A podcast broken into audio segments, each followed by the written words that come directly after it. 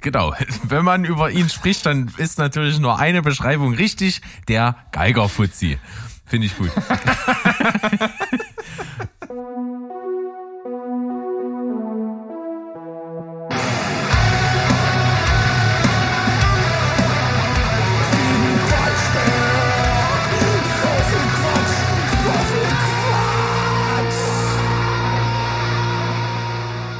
Herzlich willkommen, ihr lieben Menschen da draußen, zu einer weiteren Folge Steven Quatschberg. Wir sind also wieder am Start und wenn ich sage wir, dann meine ich natürlich auf der einen Seite mich, das ist der Steven, und auf der anderen Seite, da haben wir den lieben Berg, das bin ich. Und ich bin stolz, dass du es direkt am Anfang diesmal richtig gemacht hast und Quatschberg gesagt hast. Ja, ich bin, ich bin selbst überrascht, dass das geklappt hat. Ich habe mich auch ganz, ganz doll drauf konzentriert. Hm? Okay, wenn dir das schon so viel Konzentration abverlangt, bin ich gespannt, was heute noch so passiert. Hm, ich habe auf jeden Nicht Fall viel. gerade jetzt im Vorfeld glaub, mich gestärkt glaub, etwas. Oh. Also das ist ungefähr das Niveau, auf, auf dem wir uns jetzt bewegen für den Rest der Folge. Nur, dass ihr schon mal gewarnt seid. Genau. Also ich wollte eigentlich nur sagen, ich habe mich gestärkt, ich habe ein Brötchen in mich reingeschoben, wie bei deiner Mama sonst immer und Alter, du kannst dir doch nicht selbst die Vorlage geben. Das ist voll billig. ja, aber effizient. Weil, weil die wollte ich gerade nutzen. Das ist ja, das ist doch doof. Ja, ich weiß. Ich, ich nehme dir den Wind aus den Segeln. Und äh, übrigens, unser, unser gemeinsamer Kumpel, der Felix, der hat halt gemeint, ähm, aufgrund dessen, dass wir hier im Podcast so viele Phrasen dreschen, äh, sollten wir im, im Proberaum wieder ein Phrasenschwein einführen. Das wäre aber an da der Zeit, sagt er. einzahlen. Und nur du zahlst ein für jede Phrase, die wir beide machen. Nee, Felix ist auch ganz gut dabei, selber im Proberaum. Ach so. Vincent reißt sich immer zusammen, aber der ist ja auch Student, der ist chronisch pleite. Und äh, mal gucken, wie sich dann äh, Flo macht. Ach so, na, äh, du, du, du meinst, das war jetzt generell Gen- auf den gen- Proberaum bei ja. euch aus, ausgelegt und nicht darauf, dass wir hier so viele Phrasen Nee, das- das ich, wäre ich, teuer. Ich kann, ich, ja, ich wüsste auch nicht, wie ich einzahlen soll. Digital oder wie? Ja, wir sind doch modern unterwegs, natürlich, selbstverständlich. Hallo? Echtes Geld. Das ist das einzig wahre Geld. Ja. Lokale Währung auf dem Vormarsch. Ja. Der Lindenthaler, der muss gefördert werden. Der Lindenthaler. Zahl- Zahlst die du da immer einen gibt's. oder? Die, die gibt's wirklich hier in Leipzig. Okay. Ist das so, ein- so eine Art Credit-Coin oder?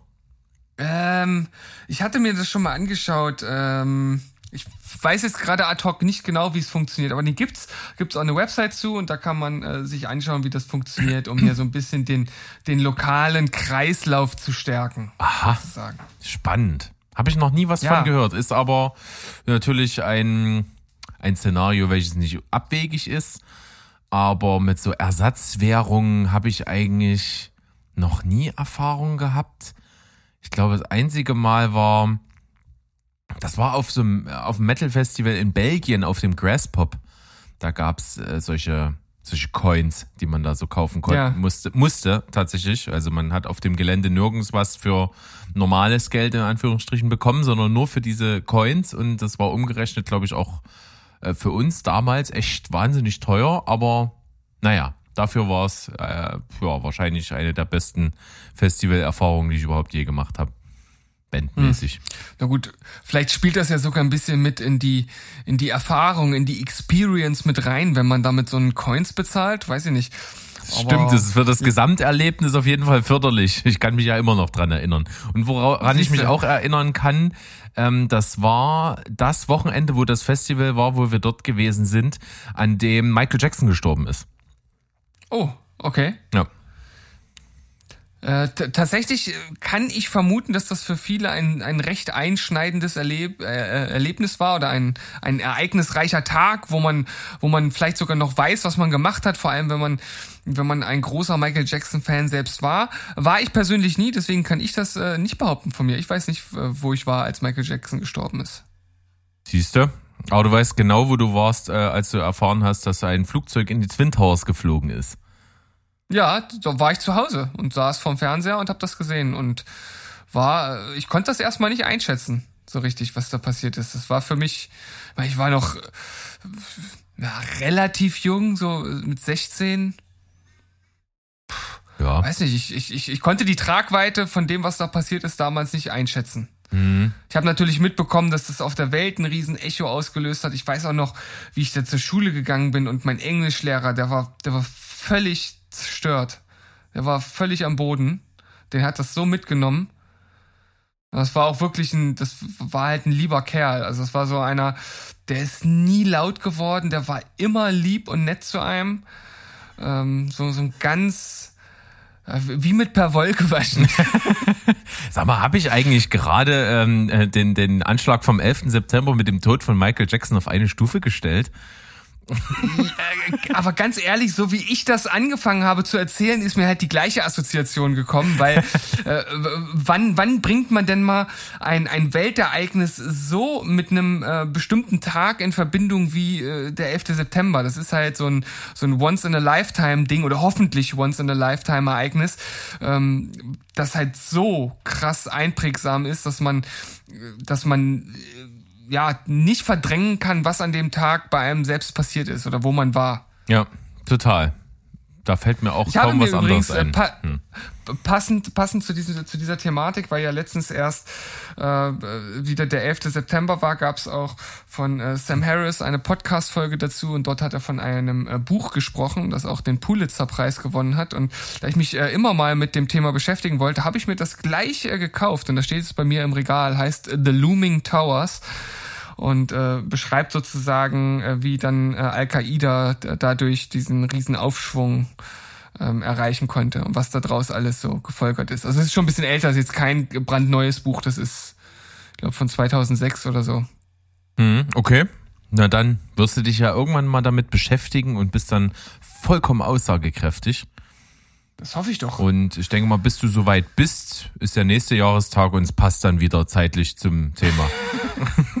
ich, ich hoffe mal, dass ich es bis zum nächsten Jahrestag schaffe. Das wäre auf jeden Fall nicht schlecht. Gut, war optimistisch ich, äh, jetzt von meiner Seite. Es war, war sehr optimistisch und das ist auch äh, äh direkt äh, so, so ein Thema, was ich hier äh, nochmal einwerfen kann. Denn äh, eigentlich bin ich ja dafür bekannt, dass ich viel ausmiste und versuche, sehr minimalistisch zu bleiben. Nur bei Büchern äh, gibt's äh, bei mir das Problem, ich versuche die zwar über die Bibliothek zu beziehen, aber da gibt's halt auch nicht alle Bücher, die ich so lesen will. Und ich habe halt immer noch so ein bisschen das Mindset, wenn ich irgendwo in einem Video, in einem Podcast oder sonst wo äh, von irgendeinem interessanten Buch höre und die Leute sind halt voll überzeugt von dem, dann schaue ich gleich, gibt es in der Bibliothek? Wenn es das da nicht gibt, ähm, gibt es das äh, bei Booklooker. Das ist so eine Plattform, die ich nutze für ähm, um gebrauchte Bücher zu kaufen. Ja. ja und erst wenn wenn's wenn's das da nicht gibt, dann schaue ich halt ähm, beziehungsweise schreib's mir dann auf meine Liste, um es mir eventuell mal neu zu kaufen. Und ähm, das habe ich äh, in letzter Zeit, ja, ich würde sagen, inflationär häufig äh, und oft gemacht und habe mir da mittlerweile äh, ja so eine Art äh, Reading List angelegt, die ich wahrscheinlich zu Lebzeiten nicht mehr abarbeiten kann und habe, äh, weiß ich, ich glaube so in den letzten letzten zwei Monaten oder sowas habe ich sicherlich zehn oder zwölf Bücher mir gekauft, weiß nicht. Das muss man ähm, erstmal zeitlich hinkriegen. Und dann noch die ganzen ja, Filme und, und Serien. Genau, und, und es sind halt auch, äh, es sind halt jetzt nicht irg irgendwelche äh, trivialen Romane oder so, es sind halt schon auch Bücher, mit denen man sich ein bisschen auseinandersetzen muss und sich ein bisschen hinsetzen muss. Ähm, also auch viele Philosophie-Sachen. Ich habe ja schon mal gesagt, dass das ähm, so ein Thema ist, das mich halt sehr interessiert. Und da kam erst heute wieder äh, ein Buch, da habe ich auch äh, richtig Bock drauf. Und zwar ähm, ein geschichtlicher Abriss der Philosophie, 800 Seiten stark. Und das liest man wahrscheinlich halt auch nicht einfach mal so weg. Also selbst, also schon allein die Anzahl und dann macht's die Thematik ja auch nicht einfacher. Aber ich habe total Bock drauf. Okay, na, ich, dann wünsche ich dir dabei viel Glück. Das, das würde mich auf jeden Fall schon abschrecken. Bei mir ist es ja gerade so, ich äh, bin übrigens immer noch dabei, jetzt nicht lachen da draußen an den Endgeräten, äh, immer noch dabei, Harry Potter zu lesen. Oh Mann, ich habe schon lange gebraucht, aber du, ja. du haust dem Fass wirklich den Boden raus. Ja, das kann ich dir sagen. Ich bin im Prinzip jetzt seit irgendwann diesen Jahr bei Buch 5 Orden des Phönix und bin jetzt, ich glaube, ich bin 100 Seiten vor Schluss oder so, aber ich bin auch schon seit, glaube ich, zwei Monaten 200 Seiten vor Schluss. Ah. Ich- Woran ist- liegt's denn, ich, Berg? ich kann dir das nicht richtig sagen. Ich irgendwie mache ich mal wieder an einem Abend, dann lese ich wieder auch mal 50 Seiten oder 60 Seiten und dann, dann, dann vergesse ich das wieder wochenlang. So irgendwie, keine Ahnung. Es liegt nicht mal daran, dass es irgendwie nicht spannend ist oder so, aber Lesen in meinen Alltag zu integrieren ist so schwierig. Ich, krieg das irgendwie nicht auf die Kette. Ich kann ja auch nicht so richtig sagen, woran das genau liegt, aber es ist schwierig. Das ist es auf jeden Fall. Das ist auch für mich nicht ganz einfach. Ich habe auch immer wieder Tage, an denen ich mich ertappe, wo ich eigentlich gerne etwas lesen wollte und dann doch wieder zu lange andere Sachen gemacht habe oder einfach an dieser äh, Vielzahl von Möglichkeiten gescheitert bin und letzten Endes dann irgendwas gemacht hat, was mich keine Willenskraft gekostet hat. Und ähm, ja, lesen ist halt anstrengend. Also selbst wenn man wenn man Unterhaltungsliteratur liest, äh, verlangt einen das ja trotzdem mehr ab, als sich einfach vorm Fernseher zu setzen oder ähm, weiß ich nicht, äh, spazieren zu gehen oder selbst Musik zu machen. Also das ist natürlich auch ein, ein kreativer Schaffensakt, der irgendwo eine gewisse Energie verbraucht, aber der funktioniert auch so ein bisschen von alleine. Also zumindest bei mir manchmal, manchmal auch nicht. Ähm, aber äh, Lesen ist halt schon anstrengend, weil äh, dein Gehirn muss halt richtig arbeiten. Du musst ja erstmal den Akt des Lesens vollziehen, dann musst du das äh, konstruieren im, im Kopf. Also selbst wenn es nur ein Roman ist, ne? Du musst dir das alles vorstellen. Ähm, wenn du etwas Anspruchsvolleres liest, wenn es jetzt Philosophie ist oder so, dann, dann musst du dich halt auch wirklich damit auseinandersetzen, was da steht. Und wenn wenn es halt irgendwas ist wie, wie Kant, ich habe Kant noch nicht gelesen, ich weiß nur, dass das das absolute Endgame sein soll. Ähm, und äh, völlig unverständlich, was der, was der Mann da manchmal so geschrieben hat. Kant ist das Ähm. absolute Endgame. Was ein schönes Zitat der Folge, finde ich. Wenn wir sowas hätten Ja. wie, wie, wie andere bekannte Podcasts, die im Prinzip aus irgendeiner so einer Phrase der Folge dann den Folgentitel machen, das wäre wahrscheinlich der Anwärter von uns heute. Kant ist, der, ist das absolute Endgame. Ja, das Problem ist jetzt nur, dass wir natürlich mit diesem, mit diesem Teaser jetzt gar nichts machen können, weil ich inhaltlich dazu gar nichts sagen kann. Das sind hab ja die selbst besten nur aufgeschnappt. Titel. Das sind ja die besten. Folgentitel, die einfach nur clickbaity sind und dann überhaupt nicht mehr Erwähnung finden. Genau wie meine Schlagwörter, die ich benutzt habe, um die letzte Quatschberg-Folge von vor zwei Wochen zu promoten. Oder von vor drei Wochen war es sogar schon. Da habe ich ja in, in die ähm, Stichpunkte geschrieben Business Penner. Und habe dann ja innerhalb der Folge sozusagen hinten raus dann festgestellt, dass ich dazu gar nichts gesagt habe. Das ist super. Das ist absolut perfekt. Das solltest du auch weiter so machen. Vielleicht als Trademark direkt aufbauen. Immer so ein, so ein Thema, das angeteasert wird und einfach nicht vorkommt. Das wäre natürlich witzig, so auch als Rätselraten für, für die Leute da draußen. Immer wenn ich das veröffentliche, dürfen die raten, welches der vier Themen nicht vorkommt. Ey, das ist gut. Das gefällt mir. Das ist eigentlich witzig. Ja. Und dann, und dann muss ich das immer eine Folge später auflösen. Muss ich ja noch irgendwas dazu sagen. Sehr gut. Warum nicht? Haben wir Äh, gleich hier eine neue Kategorie geschaffen. Das stimmt. Aber zu Business Planner kann ich tatsächlich was sagen, um das noch wirklich jetzt nachzureichen aus letzter Folge. Alter, mal los. Äh, Wir haben, äh, ich nenne das natürlich nicht explizit, aber wir haben bei uns auf Instagram einen Follower, ähm, der also so wirklich der Inbegriff dessen ist, was ich so im Internet verachte. das kann ich auf jeden Fall sagen. Also so richtiger äh, getriebener Erfolgstyp, der äh, eigentlich jeden Tag nur postet, was es für ein geiler Management-Business-Spacken ist, der irgendwelche, ja, weiß ich nicht, postet immer irgendwie äh, Rooftop-Dinner oder dass er mit seinem Tesla rumfährt oder irgendwelche Scheiße und äh, das finde ich, das finde ich so witzig, ähm, weil äh, das sehe ich ja nur, weil ich ihm ja auch folge. Mm. Das habe ich äh, einfach nur gemacht, weil das jemand war, der eben hier aus Leipzig kommt. Äh, und äh, ich dachte, ja, Ah, mal connecten okay. und so. Und dann habe ich das gesehen immer. Und jetzt bin ich eigentlich nur noch dabei, weil ich das so faszinierend finde, wie abartig das ist. Das ist, das ist der Ekel, der dich anzieht. Ja, ein bisschen. ja, ja. Ist auf jeden Fall so ein, so ein Einblick in so eine Welt, von der ich eigentlich gar nicht was sehen möchte, aber es ist wie ein Unfall. Man kann eben nicht weggucken. Ja, das ist, äh, wie du sagst, äh, leider omnipräsent, solche Menschen. Und äh, es gibt halt auch sehr viele, die sich äh, anscheinend davon wirklich angezogen fühlen. Und äh, ja, ich, ich weiß auch nicht so richtig. Äh, das, das ist, ich, ich finde das ja schon fast anachronistisch, was sie machen, weil wir ja im Grunde genommen auf eine Welt zusteuern, in der äh, die eigene Schaffenskraft gar nicht mehr so viel zählt. Ja, weil uns immer mehr von, von Maschinen und, und KI abgenommen wird. Ja, also, also rein, rein leistungsproduktivitätsmäßig, ja. Ja, hm. naja, aber die, die, diese Hustle-Mentalität, die zielt ja darauf ab, äh, du erreichst nur was, wenn du halt äh, nicht, äh, nicht 40 Stunden, sondern 80 oder 120 Stunden die Woche arbeitest. Ja? Wenn du dann halt nur mit deinem äh, äh, Tesla rumfahren kannst, um zu zeigen, was für dicke Cojones du hast und äh, was weiß ich nicht noch alles, äh, am, am besten noch irgendwie jede, äh, jedes Wochenende oder, oder jeden Tag mit einer anderen Schnitte im, im Auto rumfährst. So, ne? Also es ist, ist ja, äh, das ist ja ein Kontinuum. Das geht ja bis äh, von, okay, das ist jetzt einfach nur Hustle-Mentalität und das kann man irgendwie blöd oder scheiße finden, bis hin zu absolut widerwärtiger menschlicher Abschaum. Ja, ja? das stimmt schon. Und dann kommt und, ja das äh, dazu, was jetzt schon seit seit ein paar Jahren äh, schon wieder ein bisschen auf dem absteigenden Ast ist, dass ja dann auch solche Menschen dann diese so so eben für wahnsinnig viel Geld so Seminare und Schneeballsysteme anbieten und ja, so. Das war ja mal eine Zeit lang Willen. so überkrass. Das, äh, ja, das ist ja.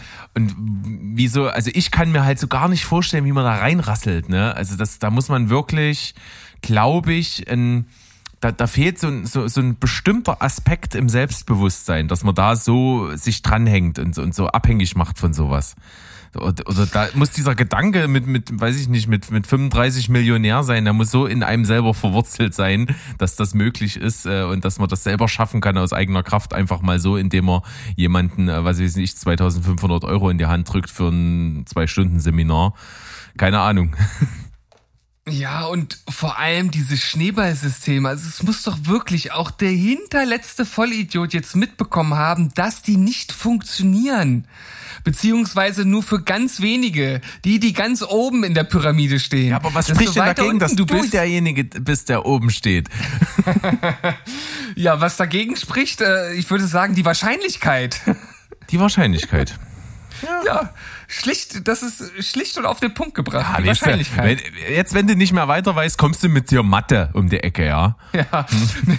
mit, mit, Rationalität und Mathe, da kannst du so eine Leute halt nicht erreichen. Nee. Die sehen halt nur die, die fetten Scheine, die Fuffis im Club und ah, ich finde das, äh, ich finde es aber auch ein bisschen, äh, ich weiß nicht, ich, ich finde es spannend, manchmal so einfach in, in die Abgründe der Menschheit zu blicken, also so von außen.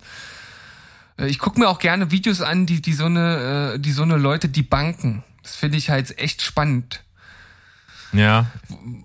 Wobei ich mir dann irgendwann auch denke, ich habe jetzt schon alles gesehen und äh, die sind ja am Ende auch alle gleich und äh, der Witz ist dann auch irgendwann mal zu Ende und der Drops ist gelutscht, aber äh, es scheint es ja wirklich immer noch zu geben. Das stimmt. Äh, tatsächlich fällt mir das in letzter Zeit sehr häufig auf, dass manchmal bei YouTube-Videos, die, die Werbung, die da vorkommt, sind oft halt diese Typen, so gelackte, keine Ahnung, Endzwanziger in Anzügen, die dann sagen, hey, du wirst mit einem vollen Konto geboren, aber dieses Konto enthält kein Geld, sondern die ganzen Fähigkeiten, die du auf deinem Weg einsetzen kannst, um an die Spitze und dieses dumme Gelapp, Hammer. Ähm, weiß ich nicht, vertraue ich natürlich sofort drauf, wenn da so ein, so ein Spacken mir erzählt, dass er jetzt hier das große Geld gemacht hat mit irgendwelchen Online-Handel. Ich bin so froh, auch wenn es, ich sag mal, den ein oder anderen YouTuber natürlich trifft, den ich prinzipiell auch unterstützen möchte, aber ich nutze halt einen Browser, der die Ads halt blockt auf YouTube. Ja weil es geht mir, also es ging mir nur noch auf den Sack und ich vermisse es halt überhaupt nicht. Und genau diese Werbespots, die du dort ansprichst, die habe ich halt auch immer bekommen. Und ich hätte wahrscheinlich auch noch zehn Jahre äh, diese Ads äh, immer wieder blocken können mit dem Hinweis, dass sie mich nie interessieren. Ich krieg's halt trotzdem immer wieder. Eben. Und ich sag mal, du bist einfach die Zielgruppe. Ein, Ak ja. ein Akademiker, junger Mensch, der das volle Konto hat. den er die Weltherrschaft an sich reißen kann. Naja, ich schaue mir ja oder ich habe mir auch in der Vergangenheit durchaus viele Videos angeschaut, die halt so in die äh, Selbstoptimierungs- und so Self-Help-Ecke halt gehen. Halt aber nicht von, von den Typen, die halt in diese Hustle-Mentalität Richtung gehen, sondern ich sag mal, die, die halt einfach einen anderen, einen gemäßigteren Anspruch halt haben. Aber das ist ja dem Algorithmus egal. Ja, und dann wirst du halt in die gleiche Schiene einquartiert. Ja, du bist das potenzielle Opfer, der nächste Stein im Schneeballsystem. Naja. naja. Na gut. Themenwechsel. Aber wir sind. Ja, du, eigentlich könnte ich hier nochmal direkt anschließen, weil wir ja gerade so bei YouTube und so waren und danach kannst du übernehmen. Ist das in Ordnung? Das ist hier. Ich möchte nämlich nochmal das Thema äh, Reaction-Videos äh, besuchen. Das hatten wir ja hier schon mal. Und ich habe mich da sehr, sehr negativ zu geäußert, so im Kern äh, des ganzen, ähm, der ganzen Thematik. Und habe jetzt so ein bisschen meine Meinung geändert, denn ich habe nochmal drüber nachgedacht, und da ist mir eigentlich aufgefallen, dass das, was ich bemängelt habe, nämlich, dass man den eigentlichen Bands oder Künstlern oder was auch immer, also es gibt ja Reaction-Videos zu alles mittlerweile, ne, zu allem, ähm, dass man denen irgendwie die Views wegnimmt und damit auch potenzielle Einnahmen. Aber ich habe nochmal, wie gesagt, ein bisschen meine Gedanken drüber schweifen lassen und ich bin jetzt mittlerweile der Meinung, dass das ein wirklich verschwindend geringer Teil sein muss, der da wirklich verloren geht, weil nehmen wir mal an, es geht um Musik-Reaction-Videos. Da gibt's jetzt aus meiner Sicht zwei Möglichkeiten, äh, warum ich mir so ein Video angucke. Entweder es ist ein Video, das ich schon kenne, von dem ich weiß, das ist geil und ich will halt wissen, warum dieser äh, spezielle äh, Reaction-YouTuber jetzt was dazu sagt. Dann gucke ich mir das an. Ähm, und da ich die Band schon kenne und mir das Video schon angeguckt habe, ist es halt kein direkter Verlust für die Band, weil ich mir jetzt wahrscheinlich das Video auch nicht nochmal ein zweites oder drittes Mal zwingend angeguckt hätte. Also in der Regel schaue ich mir ein Musikvideo einmal an und das war's dann. Das habe ich nicht in Dauerschleife irgendwo äh, hängen. Andere Möglichkeit ist, ich kenne das Video noch nicht und schaue es mir mit dem äh, äh, Reactor äh, zum ersten Mal an. Dann habe ich natürlich den Ansporn, vielleicht auch noch mehr von dieser bestimmten Band zu hören, die ich noch gar nicht kenne. Und das ist ja dann sogar zum Vorteil für die Band. Äh, mittlerweile machen äh, ja sogar einzelne Bands selbst mit den Reactern Reactions zu ihren Videos, ähm, was ja äh, schon ziemlich meta ist. Ähm, aber anscheinend ja funktioniert. Äh, und deshalb denke ich, dass das vielleicht doch irgendwie so ein Trend ist, der sich jetzt etablieren könnte und doch gar nicht so schädlich ist, wie ich erst dachte. Da kann ich, wenn ich das jetzt so nachvollziehe, schon mitgehen, dass ich auch jetzt denke, beziehungsweise auch vorher jetzt da vielleicht auch nicht so weit weg von war, dass ich mir auch denke, der Schaden ist äh, absehbar. Ähm, und ich glaube eher so die Werbung dafür überwiegt ein bisschen. Ähm, was es was es halt schwierig macht, ist, dass die Masse einfach ist. Ne, du findest ja, du findest ja zu allen zig Reaction-Videos, also was bekannt ist sowieso und bis hin zu, zu, zu Szene-Sachen. Ne? Ich habe ja auch letztens mal äh, ein Video, ein Reaction-Video dir geschickt, was ich mir angeschaut habe, weil ich das sonst eigentlich gar nicht mache. Aber das hat mich halt interessiert aus deinem angesprochenen Grund. A, ich kannte es schon, ich wusste um die Extremität und äh, habe einfach ähm, dann gedacht, okay, mal sehen, wie sie damit umgeht. Also ich rede von äh, den letzten, der letzten äh, Lorna Shore Single oder der, äh, der ersten Single mit neuen Sänger jetzt von der EP ähm, To the Hellfire und das ist äh, schon ziemlich somit das Extremste, was ich so im Metal-Bereich gehört habe bisher und das ist teilweise sogar ein bisschen absurd extrem, aber ich finde es halt irgendwie geil. Mit jedem Mal hören fand ich es ein bisschen besser und äh, das hat halt eine, eine junge Frau, die sehr wie, wie, was, wie wirkt die auf mich? Die wirkt so ein bisschen wie äh, Klassenlehrerin Grundschule. So ein bisschen. Ne, so. Ja, offen, energetisch. Ja. Und, und ähm. eben gar nicht, als hätte sie mit sowas was am Hut. Hat, ist ja auch Opernsängerin. Ja, genau. Hat sie prinzipiell auch nicht, aber ähm, wie sie darüber geredet hat, hat mich total fasziniert. Ähm, weil sie es auch aus, aus einer absolut professionellen Sicht gemacht hat, was so Techniken angeht und wie sie es findet. Und das hat mich immer schon begeistert, bei, bei Leuten, die wirklich eben Musiker sind und mit Herz und, und allem drum und dran dafür brennen, die interessiert das halt auch nicht, ob es überhaupt nicht ihre Musikrichtung ist. Die können sich absolut dafür begeistern und das finde ich total toll. Also ich hatte auch an der, an der Schule, als ich noch äh, aufs Gymnasium gegangen bin, hatte ich eine Musiklehrerin, das war auch so eine, so eine richtige Fundsfrau, so, so eine dicke, immer fröhlich, so eine absolute Frohnatur, die, äh, ja, war für mich eine absolute äh, Strahlefrau, die die ganze Zeit nur gelächelt hat und so Bonbon-weltmäßig rüberkam. Und dann äh, hatten wir mal irgendwie so eine Aufgabe, da mussten wir äh, eine Geschichte schreiben und zu der Geschichte äh, Musikstücke auswählen so als Programmmusik, glaube ich, war das. Und da habe ich dann halt wirklich aus, damals ja schon Metal gehört, habe ich halt verschiedene Metal-Tracks halt äh, ähm, so zusammengebaut, dass sie in eine Geschichte passen, habe die Geschichte dazu geschrieben und das dann abgegeben.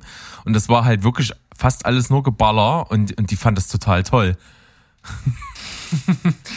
Und hat mir das halt auch begründet, weil es halt auch, weil sie auch gemerkt hat, was ich damit ausdrücken wollte. Und es hat ja auch immer gepasst zu der Geschichte so. Äh, und das hat mich fasziniert. Und das kommt bei der äh, in diesem Video genauso rüber.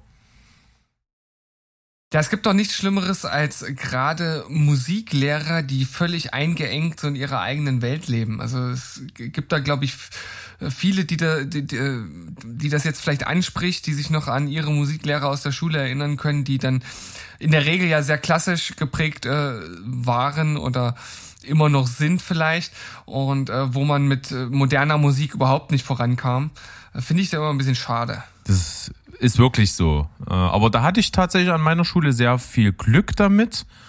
Ich habe auch zum Beispiel, ähm, ich musste, glaube ich, wirklich ich glaube, es, es gab es in der Oberstufe gar nicht mehr so, ähm, dass man singen musste für eine Note.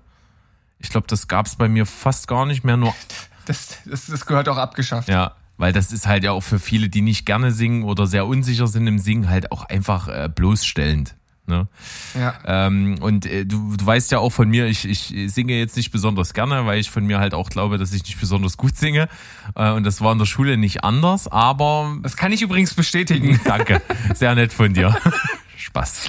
Ähm, und ich musste aber, es gab auf jeden Fall eine Note, die man mit Singen äh, erreichen musste.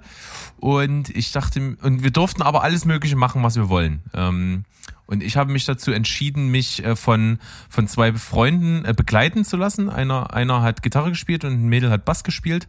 Und ich habe äh, White Rabbit gemacht von Jefferson Airplane. Mhm. Das, das war auch ganz witzig. Und das kam auch gut an. Was hast du bekommen? Weißt du das noch? Ich habe eine Eins bekommen. Geil. Ja. Aber äh, lass dir gesagt sein, es hat einfach mal jeder eine Eins bekommen. Schon der, schon der Versuch, sich schon hinzustellen, hat eine Eins ge gebracht. Weiß noch, da hatten wir, wir hatten auch die Möglichkeit, freiwillig äh, eine, eine Instrumentdarbietung zu machen für eine Note. Äh, ja. Habe ich auch gemacht halt, habe ein Musikstück auf der Gitarre gespielt und so. Ähm, und auch da hat auch jeder, der es gemacht hat, eine Eins bekommen.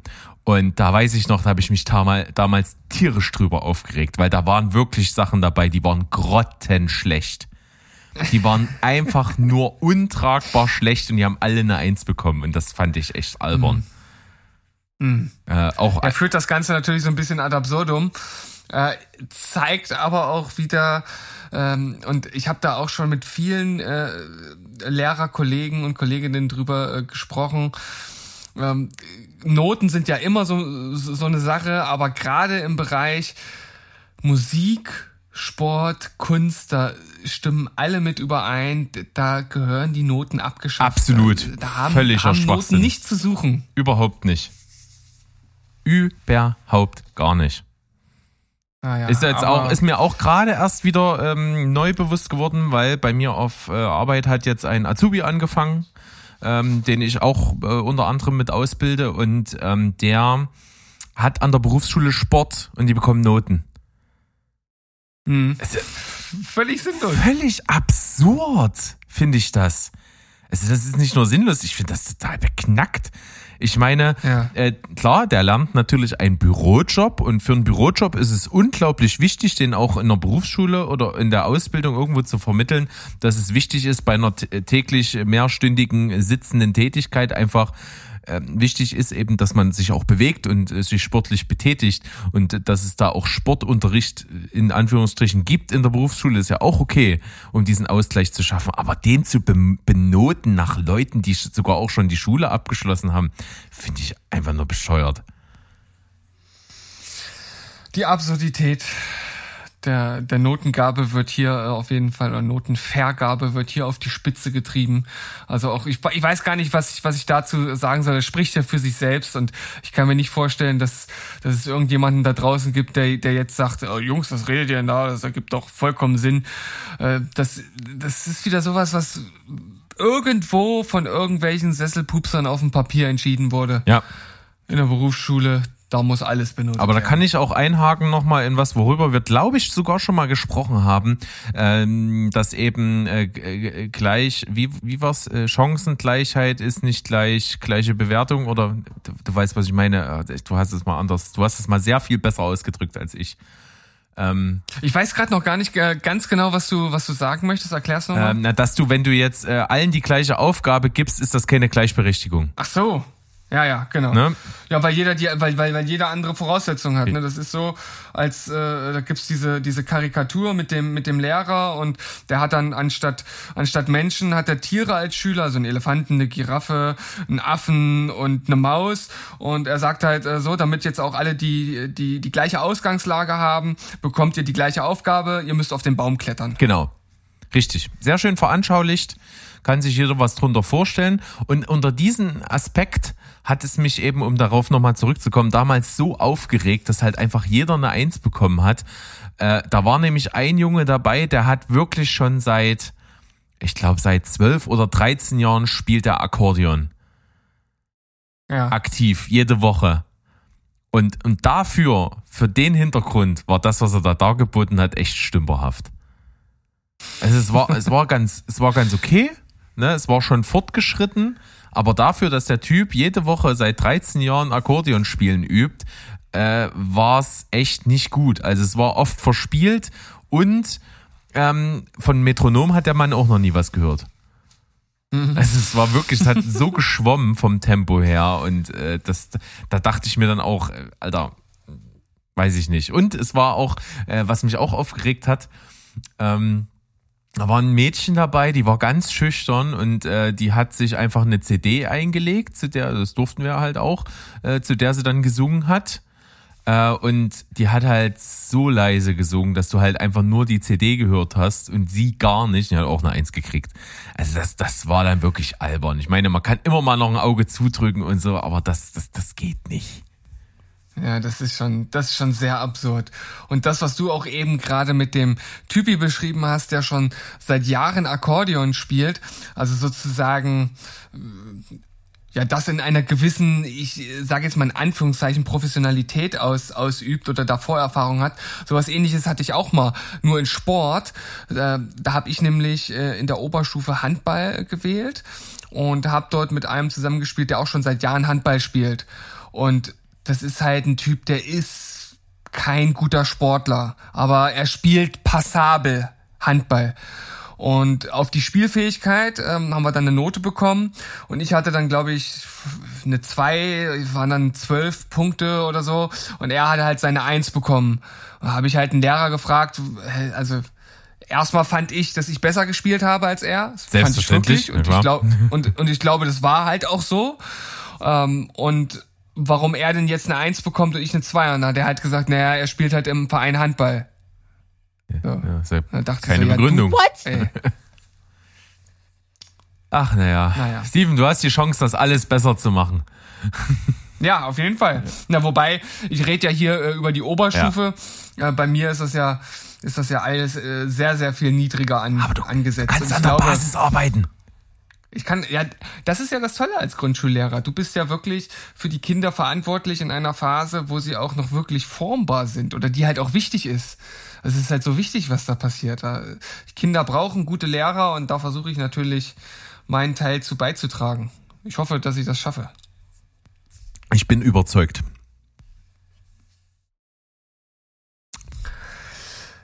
Ja, Berg, du wolltest vorhin das, äh, das Thema wechseln. Ach ja. Das immer noch. Ja, ich dachte mir einfach, wenn wir jetzt noch, noch kein großes Thema aufgemacht haben, komme ich mit so kleinen random Sachen.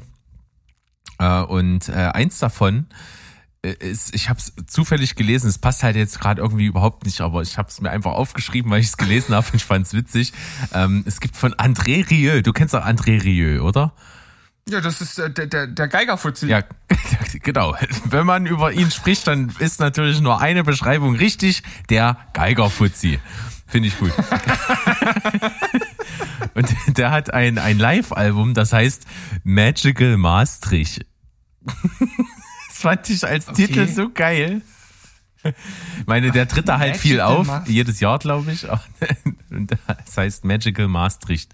Also finde ich, äh, die, die Parallele zu Magical Mushrooms ist mir da einfach zu groß. Hätte ich so nicht gewählt. Ja, aber ich glaube, dafür ist er einfach zu alt, um, um diese Parallele selbst zu ziehen. Also ich kann mir nicht vorstellen, dass, dass er jetzt großartige Erfahrungen mit Magic Mushrooms gesammelt hat. Ich kann natürlich völlig falsch Du liegen, kannst ich kenne ihn nicht. vollkommen falsch liegen. Ich, ich weiß es nicht. Glaubst du? Ich, ja, du könntest völlig falsch liegen. Das ist ein aber, ja, gut, Rockstar. ich könnte, Alter, ich könnte, der klar, ist in seinem ich Genre kann auch vor die Tür Rockstar. gehen und, und ja, ich könnte auch vor die Tür gehen und werde von einem Asteroiden erschlagen. Das kann auch passieren. Aber Richtig. Die Frage ist Ist das denn wahrscheinlich? die Wahrscheinlichkeit. Richtig. Kommst du wieder mit Mathe. Wieder. wieder. wenn du nicht mehr weiter weißt, kommst du wieder mit Mathe. Toll. ja, mein Gott, was soll ich denn machen? Eben. Äh, da drauf ist nämlich Verlass. Ja, wenn auf eins, verlass es dann auf die Mathematik, würde ich sagen. Ja, also unumstößlich, unfehlbar. Bin ich voll dabei. Ja, ich, ich finde, es, es, wir sollten hier so, einen- so einen Blog einführen, Themen, die es eigentlich nicht in die Folge schaffen dürften, äh, weil es einfach verkackte dritte Weltprobleme sind. Aber, aber äh, ich, ich fange mit einem kleinen Mini-Thema an, das ist wahrscheinlich sehr, sehr, sehr schnell, äh, sehr, sehr schnell äh, ad acta gelegt. Denn ähm, unsere Seife hat leider das Zeitliche gesegnet. Es ist, es ist wirklich sehr traurig Was? aber sie ist sie, sie, sie ist einfach zerfallen. Okay. Im Bad Denn eure, habt ihr, habt ihr irgendwie in einem mundgeschöpfte äh, Sonder, weiß ich nicht, seltene Pflanze reingearbeitet mit oder was war das für eine besondere Das ist so ein Seife? ganz normales Stück Seife, aber wir haben halt so eine so eine Seifenablage, die hat keine Löcher und wenn da halt Wasser drin steht, dann wird die halt anscheinend weich. Das war bis jetzt noch nie so ein Problem, aber bei der, die wir jetzt hatten, die- ist halt einfach zerfallen. Also die ist, die ist nicht flüssig geworden, sondern wir hatten jetzt äh, zum Schluss irgendwie so 15 oder 20 Stücken Seife da drin und die waren alle nur so ein Glibberhaufen. Gut. Habe ich noch nie drüber nachgedacht. Scheint bei dir im Haushalt dann wirklich ein Ding zu sein? Ja, das macht mich wahnsinnig. Ja. Ich, ich bin, ich bin Team schade. Flüssigseife, deswegen kann ich halt so gar nicht relaten. Hm. Das ist aber auch, ich, ich weiß auch nicht, wir, haben jetzt einfach ein, neues Stück Seife gekauft. Gut. Und wie macht sich das so? Wenn ich jetzt mal Das einfach mal neugierig sein darf. Ja, das, also die ist knüppelhart und äh, lässt sich gut aufschäumen, macht gut sauber, riecht gut. Also bis jetzt, Also, ich sag mal, alle sagen, Kriterien sehr, bis jetzt, die so eine Seife haben müsste. ja, Das ist absurd, ey. ein adäquater Ersatz, würde ich sagen. Gut. Dann bin ich doch sehr froh gestimmt, dass du es wirklich geschafft hast, äh, wirklich dann dieses Thema auch aus deinem Leben zu verbannen jetzt. Hoffentlich für immer. Ja, ich, ich auch. Es hat mich tagelang beschäftigt und äh, mich nicht schlafen lassen, aber jetzt kann ich endlich äh, wieder richtig schön schlummern nachts. Das finde ich gut. Soll ich, soll ich auch mal so ein ja, so aber, richtig unwichtiges äh, Ding aus meinem Haushalt erzählen, oder? ja, mach mal. Ähm, das Witzige ist, äh, ich, ich, ich habe ja Katzen und ähm, viele, die auch Katzen haben, werden mit einigen Sachen, die ich jetzt erzähle, einfach auch äh, ja relaten können. Aber das Geilste ist eigentlich, dass im Prinzip, ich würde sagen, so 90 Prozent der Wohnung besteht eben aus entweder Parkett oder Fliesen. Und wenn so eine Katze halt gerade mal kotzt, dann sucht die sich halt das, was du nicht abwaschen kannst. Natürlich, was auch sonst. Selbstverständlich. Und das, das, das, Weil das ja klar ist. aber sowas von. Äh, Und das führt einfach zu äh, absurden äh, äh, Situationen einfach. Und das Geilste ist eigentlich, wenn du so eine Katze dabei erwischst, wie sie gerade kotzen will. Das ist nämlich der Hammer, weil diese, diese kreblichen Mistviecher, ja, ehrlich, die laufen dann auch extra irgendwo hin, wo man es nicht wegwischen kann. Weil der Boden dann vielleicht weicher ist. Auf den einen Teppich in der Wohnung oder sowas. Kann man nur noch ausrasten. Ja, und ich habe es einmal geschafft, das mitzubekommen, weil äh, man kennt dann so seine Tierchen, die dann äh, so eine bestimmte Abfolge von seltsamen Geräuschen im Vorfeld machen, äh, wo man mhm. dann schon weiß, okay, äh, jetzt kommt gleich eine, ein Fontänchen aus dem Rachen. Äh, und das habe ich einmal mitbekommen hab die Katze wirklich gegriffen, von dort runtergenommen und noch als ich sie in der Hand hatte, im Flug, kam quasi die Fontäne raus. Das war super. das habe ich so ausgelacht. Aber hat's denn dann, also hast du sie einfach nur weggeschmissen oder wie? Nee, nee, ich habe sie einfach nur rübergehoben und beim Heben kam die Fontäne, so, ist dann aufs Parkett gegangen, Gott sei Dank. Das war dann super. Und aber, aber richtig lustig wäre es gewesen, wenn du sie einfach, einfach mal so quer durch, durch den Raum geworfen hättest und sie dann beim Flug gekotzt hätte. Nein, das würde ich natürlich nie tun, denn ich habe Nein, zwei durchaus schon ältere äh, Exemplare, die man nicht so durch die Gegend werfen kann, weil das geht sehr auf die Gelenke. Ja, und, und vor allem, wenn die dann auch kotzen, können sie sich ja nicht mehr darauf konzentrieren, auch noch vernünftig zu landen, wird wahrscheinlich schwierig. Fliegt einfach nur gegen die Wand. Gott, oh Gott. Oh Mann. Ah, Finde ich, find ich witzig. Ja. Sowas, sowas darf man hier nicht verherrlichen. Nicht Kotzende Flugkatzen. Aber, aber, aber weißt du, was unsere Kaninchen auch machen? Äh, die dürfen ja bei uns frei durch die Wohnung laufen und haben so Toiletten. Und die haben halt auch so eine Eigenart, wenn wir die Toiletten zum Reinigen für zehn Sekunden wegnehmen, gehen die in die Ecke und wollen dahin pinkeln. Ja, natürlich. Äh, bei, bei Katzen ist das tatsächlich nicht ganz so schlimm, denn die sind ja wirklich dadurch, dass sie so richtig stubenrein sind, warten die halt auch wirklich. Aber du kannst davon ausgehen, wenn du gerade das Katzenklo aufwendig gesäubert hast, dann gehen sie natürlich direkt, wenn es frisch sauber ist. Ja, aber das ist ja auch am schönsten. Das ist ja jetzt ganz klar. Ja. Das muss doch so sein. Naja. Äh, ich hatte in der letzten Folge noch was angeteasert äh, zwecks äh, Servicewüste Deutschland und einer Service Hotline. So sieht's aus. Dann können wir ja dieses Thema schließen äh, und, und hier bekannt geben, wir sind ab jetzt also auch euer Haustier-Podcast. Kein Problem. Ja. Wir, bei uns gibt's keine Servicewüste, wir sind für euch da. Steven Tierberg. okay.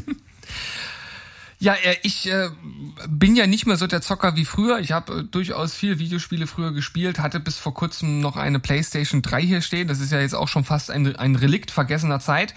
Und habe die tatsächlich nur noch genutzt gehabt für Netflix und äh, ja, ab und an habe ich da auch mal YouTube äh, drauf angemacht, aber im Grunde genommen eigentlich wirklich nur für Netflix genutzt. Und seitdem ich äh, von meinem lieben äh, Kumpel den Fernseher bekommen habe, kann ich jetzt Netflix direkt über den Fernseher schauen.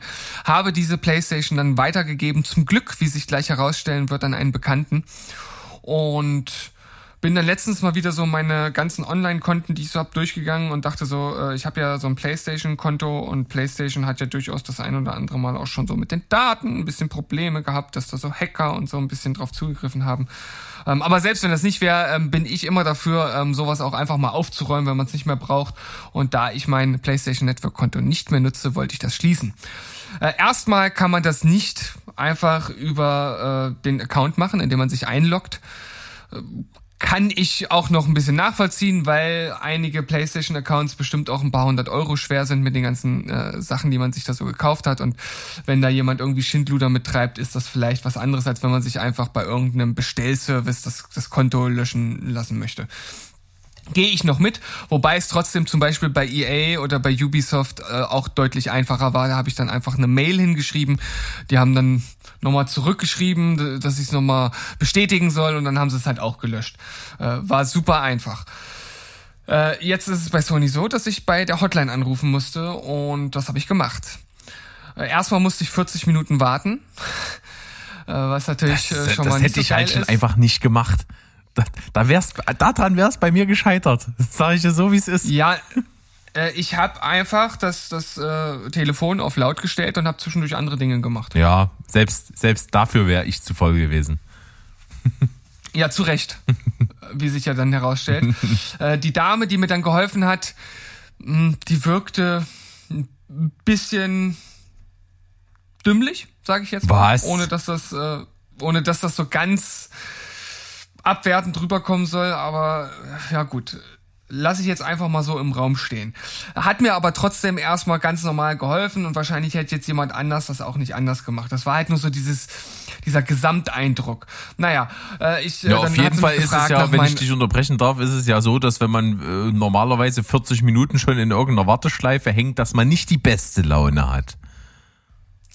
Ja, ich habe es trotzdem mit stoischer Ruhe genommen und äh, bin jetzt ihr gegenüber dann bei dem, was gleich rauskommt und ich euch äh, erzähle, jetzt auch nicht irgendwie sauer geworden, weil ich ja weiß, dass sie da auch nichts für kann, weil es ja nicht, äh, sie hat ja nicht die Richtlinien gemacht. Naja, auf jeden Fall, er wollte meine E-Mail, sie wollte meine äh, ID, wie ich mich also genannt habe bei, bei, bei dem PlayStation Network.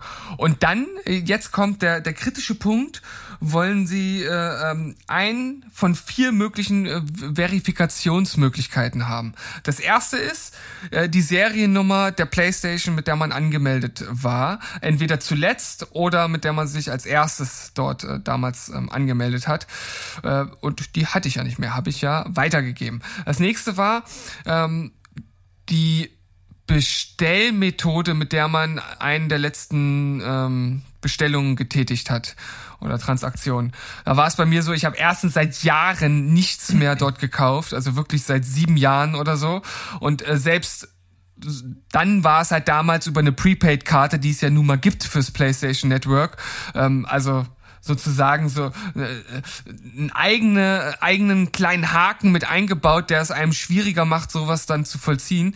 Ähm, deshalb hatte ich da nie eine Kreditkarte oder ein PayPal-Konto hinterlegt. Zwischenfrage. Und das, ja. Ich habe mich jetzt quasi gemeldet, verbal. Ja, ähm, mach mal. Man, es zählt ja beim PlayStation Network auch als Transaktion oder Kauf, wenn man 0 Euro bezahlt. Wie zum Beispiel für die Netflix-App. Die muss man auch theoretisch kaufen für 0 Euro. Ja. Straf mich Lügen, wenn ich falsch liege oder irgendjemand von euch da draußen. Aber ähm, wie, wie ist das da? Ich kann es nämlich nicht mehr genau sagen. Muss man da auch irgendwas hinterlegt haben, prinzipiell? Oder, oder was macht man in dem Fall? Wenn man, sage ich mal, nie was für Geld gekauft hat, sondern einfach immer nur diese kostenlosen Sachen runtergeladen hat. Das weiß ich gar nicht. Also ich weiß ja nur, dass ich da selbst nie ein PayPal-Konto oder eine Kreditkartennummer hinterlegt habe. Ich habe ja auch Demos runtergeladen. Ich habe die Netflix-App genutzt. Ich kann mich aber auch gar nicht mehr dran erinnern, wie ich die damals runtergeladen habe oder was da so der Vorgang war. Sie hatte mich dann halt gefragt, weil das ist sozusagen die dritte Möglichkeit, ähm, über irgendeine Transaktion, die man äh, getätigt hat, halt eine Transaktionsnummer, eine ähm, eine Rechnungsnummer sozusagen anzugeben. Und da habe ich gesagt, äh, ja, ich habe halt vor sieben Jahren was gekauft, also die E-Mails habe ich nicht mehr. Mhm. Und äh, ja, dann hat sie mir gesagt, äh, da kann ich Ihnen nicht weiterhelfen. Schauen Sie, was Sie machen. So nach dem Motto. Also und dann meinte ich so zu ihr, naja, also ich, ich kann ja nochmal zusammenfassen. Ich habe keine äh, Rechnung äh, äh, oder keine Bezahlart hinterlegt. Ich habe keinen Kauf getätigt in den letzten Jahren. Ich kann Ihnen also keine Nummer vorlegen. Und die Playstation habe ich verschenkt. Ja. Was soll ich jetzt machen? Sieh zu. Ich so, ja, sieh zu. Und jetzt hatte ich tatsächlich das Glück, dass ich die jemanden geschenkt, geschenkt habe, zu dem ich noch Kontakt habe. Das heißt, ich habe die Seriennummer noch bekommen und bei meinem zweiten Anruf, bei dem ich auch nur zehn Minuten, beziehungsweise es, am Anfang wurde immer gesagt, wie lange man ungefähr warten muss, äh, hat bei beiden Malen nicht gestimmt. Ich musste jeweils länger warten. Aber gut, beim zweiten Mal war es jetzt halt nicht so lang und da ging das dann auch alles jetzt recht reibungslos, weil ich dann ja die Seriennummer dann hatte. Aber trotzdem, ich habe in der Zwischenzeit, bevor ich den zweiten Anruf getätigt habe, habe ich, weil ich dann schon auch ein bisschen sauer war und dachte, naja, was macht denn jetzt jemand, der sie vielleicht verkauft hat, zum Beispiel bei eBay und da wirklich nicht mehr drankommt? Was macht denn derjenige? Der hat keine Chance, sein Konto zu löschen und das kann eigentlich nicht sein, weil irgend, es muss doch irgendeine andere Art geben, zu verifizieren, dass man derjenige ist, dem das Konto gehört. Ja, im Grunde schon. Also zumindest interessiert es ja bei, bei anderen Seiten, wo Accounts sind, ja auch niemanden, ob äh, ne, da reicht halt die E-Mail-Adresse, mit der man angemeldet ist oder sowas. Mhm. Und, und, ich habe ja. dir dann auch gesagt, ich kann Ihnen noch ganz genau sagen, was ich damals halt für Käufe getätigt habe. Ich weiß noch, dass ich mir damals als äh, Classic Game Final Fantasy VII gekauft habe als Download. Ich hatte mir Flowers, dieses meditative äh, Flugspiel, wo du so als Blüte über eine Wiese fliegst. Gehört zum Genre sehr, des Zen Gamings. Zen Gaming, genau. Das hatte ich mir damals geholt. Ähm, hätte ich alles sagen können, äh, das hat denen halt nicht gereicht. Und ja, wie gesagt, ich habe die Mail dann geschrieben und in der Mail habe ich dann auch nochmal ganz genau geschildert, dass diese drei oder vier Verifikationsmöglichkeiten, dass ich die nicht wahrnehmen kann. Und dann habe ich eine Mail zurückbekommen, in der genau diese vier Methoden nochmal aufgezählt sind. Äh, Selbstverständlich. Äh, und dann dachte ich mir so, Alter, wenn ihr noch nicht mal die Mails richtig lesen könnt, ja, dann äh, tut's mir leid. Tja, ich, ich naja. möchte die Dunkelziffer Gut, ich, gar nicht wissen, in wie vielen Fällen irgendwelche Beschwerdemails halt überhaupt nicht gelesen werden. Weil äh, in den Fällen in meinem Leben, die ich an einer Hand abzählen kann, in der ich mich mal wirklich dazu aufgerafft habe, einen längeren Text zu schreiben, um mich irgendwo zu beschweren, hatte ich in allen Fällen keine zufriedenstellende Rückantwort. Sondern irgendwie eine, wo ich auch das Gefühl hatte, es hat doch nie jemand gelesen gerade. Ja, na, also mittlerweile reg ich mich halt über sowas auch nicht wirklich auf. Also ich war schon ein bisschen sauer. Es war jetzt nicht so, dass ich hier voll in Rage war. Aber ich habe mir dann gedacht, okay, ich schreibe halt dorthin, weil ich dann vielleicht eine andere Möglichkeit bekomme, halt das Problem zu lösen. Eben. Nicht, weil ich äh, denen jetzt eins reinwirken wollte, ja. sondern ich, ich wollte eine Lösung für mein Problem und das habe ich halt nicht bekommen. Die Lösung ja. für dein Problem gibt es nicht wirklich zufriedenstellend, weil du keine repräsentative Spezies bist.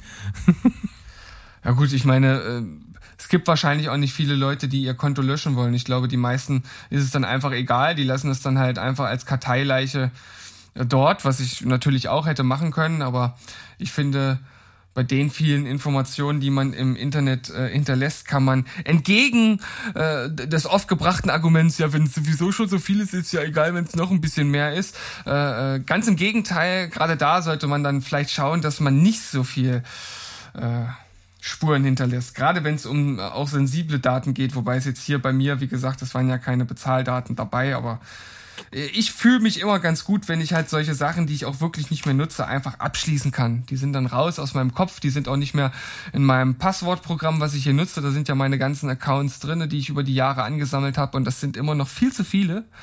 Äh, und das ist ja auch noch nicht mal alles. Also ich will echt nicht wissen, was das für eine Zahl ist an äh, Internetseiten, wo ich mich angemeldet habe mit einem Account. Das äh, ist, glaube ich, absurd hoch, die Zahl. Das ist definitiv anzunehmen. Aber es ist also ja ich, sehr löblich, ah, dass du da so deine Prinzipien hast und auch so beharrlich dran bleibst. Das ist, ähm, ja. das beeindruckt mich auch ein bisschen. ja, wahrscheinlich auch, weil es dir im Grunde genommen, glaube ich, völlig egal wäre. ja, ne? total. und ich hätte witzigerweise in meiner Begründung, ich war schon drauf und dran, dir das genauso, wie du es gerade gesagt hast, zu erzählen, dass es mir in dem Fall halt einfach völlig egal wäre, dass da irgendwo ein Account rumliegt. Und ich hätte genau wie du witzigerweise das Wort Karteileiche verwendet. Sehr gut. Was für ein schönes also Wort. Sieht man doch, äh, dass wir beide zusammengehören. Ja, aber sowas von. Aber weißt du, was, äh, was aber nicht in diese Welt gehören sollte? Und ich weiß, dass du, dass du so äh, ab und zu auch mal in, in diese Kategorie fällst, aber dort auf jeden Fall ein bisschen nachsichtiger bist als, als die meisten der Menschen, die es machen, und zwar Raucher. Ja. Ich, ich finde ähnlich, ähnlich wie äh, Zecken und Moskitos könnten Raucher auch eigentlich einfach, einfach äh, aus der Menschheitsgeschichte getilgt werden. Hatten wir, glaube ich, sogar schon so. mal in der Quatschberg-Folge. So, so, so ähnlich aufgehangen, das Thema. Ja, stimmt, das war damals, halt genau, da ging es darum, dass, dass du ja, äh, wenn du, wenn du an jemanden vorbeigehst, ähm, dann ja auch, egal wie weit du den Bogen machst, trotzdem irgendwie diesen, diesen, äh, diese Rauchwolke irgendwie trotzdem einatmest und so, ja, stimmt, ich, ich erinnere mich, hatten wir schon mal. Ja, genau. Stimmt. Also man, man muss ja wirklich einen Riesenbogen um, um Raucher machen, um nicht selbst was abzubekommen. Und ich habe halt das Gefühl, dass das ist jetzt eine sehr, sehr subjektive Wahrnehmung und natürlich kann ich mich da täuschen, aber dass mindestens 90 Prozent der Raucher sich nicht im Klaren sind, wie viele Leute sie damit belästigen und das halt trotzdem an Haltestellen und wirklich in der Fußgängerzone und sonst wo machen. Und was ich halt am allerschlimmsten finde, und das ist auch so der Hauptaufhänger, warum ich das jetzt hier nochmal mit reingenommen habe, weil es mir in letzter Zeit hier in Leipzig wirklich sehr, sehr häufig äh, auffällt, das sind halt Eltern, die, die, die mit der einen Hand den Kinderwagen schieben und mit der anderen Hand, äh, Hand halt qualmen. Und dann denke ich halt nur so, Alter, das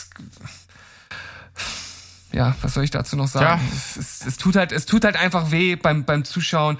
Und ohne, dass das jetzt auch so ein, so ein ganz krasses Schubladendenken ist, was es aber letzten Endes dann doch ist, es sind halt auch einfach die absoluten Floddermenschen, die sowas machen. Und den, also erstens will ich den Leuten gar nicht sagen, dass sie das nicht machen sollten, weil es sind dann halt auch oft dann so Typen, den willst du halt nicht sagen, weil du wahrscheinlich direkt eine gelangt bekommst ähm, oder weil die halt anderweitig aggressiv werden könnten. Und auf der anderen Seite muss man sie ja auch fast in Schutz nehmen, weil sie es halt nicht besser wissen. Also die wissen nicht, dass sie ihr Kind wirklich gesundheitlich gefährden und halt auch schon ein Stück weit prägen und das Vorleben, äh, lernen am, am Modell. Äh, das, das ist halt, es ist absoluter Mist und das darf halt einfach nicht sein, dass äh, ein Kind, wie auch letztens bei uns bei der Einschulung, äh, nach der Veranstaltung draußen mit allen anderen Kindern und Eltern äh, praktisch dort in einem Pulk steht und sich eine Kippe rausholt und die anzündet. Das kann nicht sein. Echt nicht. Das ist irre. Ja, äh, was soll man da sagen? Ne? Ein Stück weit ist es natürlich auch immer äh, auch dann Suchtverhalten, ist, ist ja einfach so. Äh, weil das, das, da, das macht ja vor niemanden halt, das zieht sich ja durch alle äh, Bildungsschichten, Bürgerschichten, was auch immer. Äh, überall hast du da Vertreter und äh, viele davon wissen natürlich auch darum, dass es Käse ist, aber so ist es dann halt mit solchen Dingen. Ja, unter anderem auch Wolfgang M. Schmidt. Das ist ja auch ein, ein äh, glühender Befürworter des Rauch. Na, Befürworter wahrscheinlich nicht, aber er ist auf jeden Fall heiß dabei, wenn es um das äh, äh, Glimmstängelchen geht. Wohl warm. Und es ist ja auch so, ähm, zumindest habe ich das Gefühl, dass äh, dass, dass das Rauchen innerhalb von Gebäuden, also so in, in, in irgendwelchen Wohnungen oder, oder was weiß ich, ähm, sehr, sehr abnimmt und auch in, in Autos. Das, das hat mhm. man, glaube ich, früher wesentlich häufiger gesehen und das ist nur noch sehr, sehr selten. Ich glaube zum Beispiel auch, ähm, dass, dass Hotels auch kaum noch Räume haben, in denen oder Zimmer haben, in denen geraucht werden darf. Also. Ja, zu, zu Recht, ja. wie ich finde. Das, das, ist schon, das ist ähm. schon witzig. Äh, ich, ich war vor kurzem mal äh, bei Leuten zu Besuch, die in ihrem eigenen Haus überall geraucht haben und auch Kettenraucher waren das, das ist schon, das ist schon heftig. Das ist wie ein Schlag in die Fresse, wenn du das Gebäude betrittst. So brutal. und die, und die rauchen immer ja. noch. Ja, ja. Weil es klang gerade so, als wenn es mal so war. Nee, nee, nee, also Kettenraucher. Absolut. Beide über 70, ja. aber ja, ansonsten sehr gesund. Aber, qui aber quietschfidel. Ja, tatsächlich, ja. Äh, war ja, gut. bemerkenswert. Aber ich glaube halt auch, dass, Soll dass ähm, natürlich dass das Rauchen dazu beitragen kann, dass man äh, bestimmte Krankheitsbilder auch entwickelt und so weiter und so fort. Aber äh, dass das nicht, wenn es nicht sowieso in dir ist, nicht unbedingt der, das ist, was dich jetzt halt zum gesundheitlichen Frag macht. Gut, ich glaube, ich glaube, da kommt es tatsächlich auf, auf die Häufigkeit und die, die, die, die Anzahl an. Also, wenn du jeden Tag irgendwie eine Packung wegzischt über Jahre, ich glaube, da kannst du äh, fast so gute Voraussetzungen haben, wie du willst. Also irgendwann wirst du das merken. Natürlich ah, gibt es äh, Leute, hm. die. Das ist, glaube ich, fast nicht mal unbedingt. Also es gibt zu viele Gegenbeispiele. Na, was heißt so viele? Das sind halt natürlich die, die dann irgendwie hängen bleiben. Es bleiben ja nicht die hängen, die, die, die, äh, die Krebs bekommen und davon, davon dann, dann wegsterben. Ja, gut, hast du recht. Das ist dann die, die, die, die berühmte Scheinkorrelation. Ja, ja. Also ich, ich glaube schon, weil es ja auch einfach es ist ja einfach etwas, etwas Physikalisches, was dann auch in der Lunge äh, passiert, dass sie halt immer verengt sind, dass sich da viel schneller ähm, was ansammeln kann, dass man infektanfälliger ist. Klar gibt's Leute, die wie ein Schlot rauchen und trotzdem 99 werden. Aber äh, das ist ja ich, ich glaube, ein sehr, sehr verschwindend geringer äh, Anteil. Äh, da müsste ich müsste ich mal nach Studien zu suchen. Ich denke, dass die Datenlage das sehr, sehr deutlich sein sollte. Okay. Aber auch davon mal ab, abgesehen, äh, wird mir einfach nicht klar, was, warum man überhaupt raucht. Das ist mir völlig, ist mir ein völliges Rätsel. Ich glaube, da gibt es sogar eine ziemliche Weil, Vielzahl von, von Gründen und Einflüssen. Ja, ich, ich, ich kenne auch viele, die genannt werden, aber für, für mich sind davon kaum welche auch nur ansatzweise nachvollziehbar. Ja. Also Geselligkeit kann man anders haben, man äh, kann äh, den, den beruhigenden äh, Effekt äh, woanders herbekommen. Davon mal abgesehen, dass, wie äh, Eckhard von Hirschhausen das mal sehr ähm, passend ausgedrückt hat, Raucher rauchen ja nur, um in einen Zustand zu kommen, den sie ohne Rauchen eigentlich immer hätten. Ja, genau. Das ist äh, eins der besten Zitate zum Rauchen überhaupt. Und äh, ich, ich finde, dass alleine das reicht halt aus, um, um nicht mit dem Rauchen anzufangen. Ich, ich persönlich, das ist jetzt was sehr Subjektives und das kann ich auch keinem absprechen. Wenn jemand sagt, ihm schmeckt's, dann ist das halt so. Kann ich halt in keinster Weise nachvollziehen. Aber das ist natürlich sehr subjektiv. Aber davon abgesehen muss ich sagen, kommt mir nichts, wo ich sage, okay, diesen Gedanken kann ich folgen. Ja.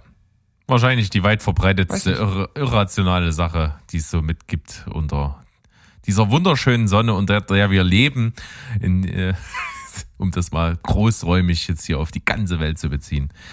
Ja. Ja. Sieben, wir haben das äh, absolut gerockt. Wir haben Themen dabei gehabt. Ha, da kann ich ja richtig Sachen, da kann ich richtig geile Stichwörter schreiben. Das ist der absolute Oberhammer. Ich bin komplett begeistert. Und freue mich, dass wir mal wieder wirklich durch allerhand Themen gesurft sind.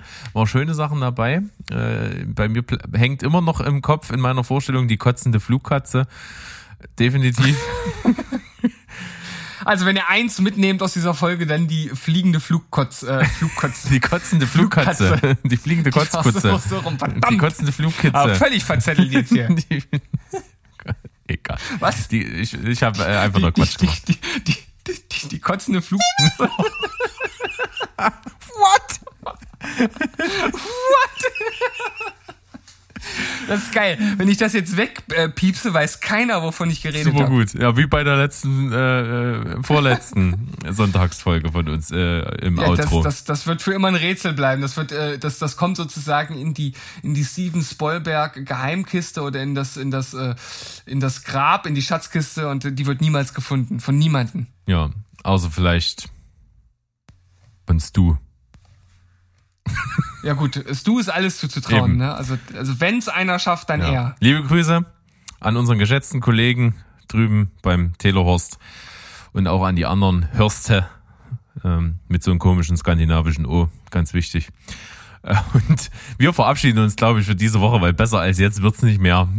Es geht nur noch tiefer in den Abgrund und wenn du lange genug in den Abgrund starrst, dann starrt auch der Abgrund in dich um das hier philosophisch äh, hochtrabend abzurunden. In diesem Sinne sage ich Tschüss, ciao und goodbye. Bleibt abgrundfrei. Tschüssikowski. Und Rinjauen.